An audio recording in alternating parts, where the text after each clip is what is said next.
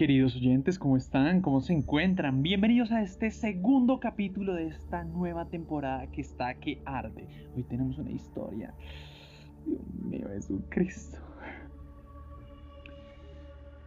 Para muchos existieron siete días para la creación, pero ¿qué pasaría si recitáramos de esos mismos siete días para la destrucción? En la narración de hoy seguimos con nuestra temática ambientalista y por esta razón este capítulo me genera escalofríos.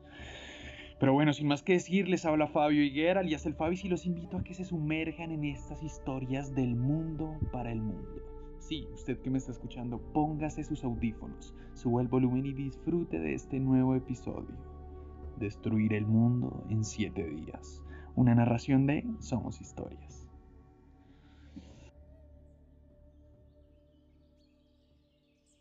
Destruir el mundo en siete días. Autor Abraham Laya, seudónimo Apolo Brahma. Allí estaba el planeta Tierra, con sus tonos azulados y blancas nubes sobrevolando los verdes continentes. Las aves veían desde las alturas a jirafas, jaguares, osos y otros cuadrúpedos andar hacia los manantiales para beber de su agua. Un mono colgaba de una rama y extendía su mano para alcanzar una manzana y comer de ella. Hizo un ruido alegre al ver que se acercaba al árbol una pareja humana. El hombre y la mujer iban de la mano observando el paisaje. Por momentos se lanzaban una mirada amorosa y una sonrisa que los hacía sonrojarse. Sin aguantar más el deseo, se echaron desnudos sobre la maleza y se amaron como nunca.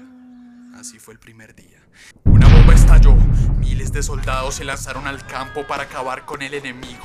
Cabezas y brazos salían disparados en medio de los gritos. Los cuerpos mutilados escupían y mojaban con sangre la tierra donde ya no había pasto. Una mariposa en el suelo intentaba alzar vuelo cuando una bota militar la pisó. Era un hombre que con su ametralladora disparaba lo que viera moverse. Así mató perros, vacas, palomas, caballos únicos sobrevivientes fueron las moscas y otros animales que se desplazaban sobre los cadáveres.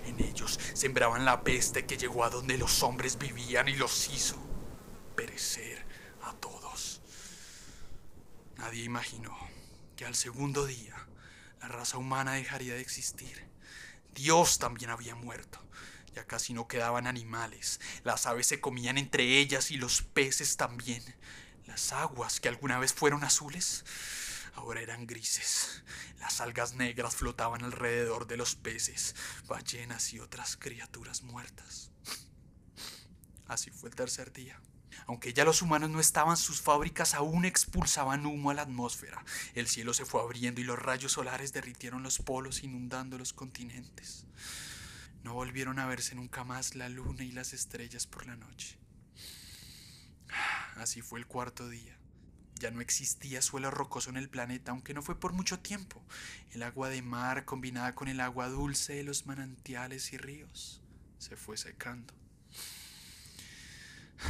Era visible un gran desierto de cadáveres, vegetales y animales. Al quinto día, en eso se había convertido la tierra.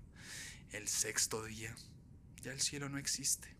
Todo es humo y al séptimo la luz desapareció. El hombre había destruido el mundo.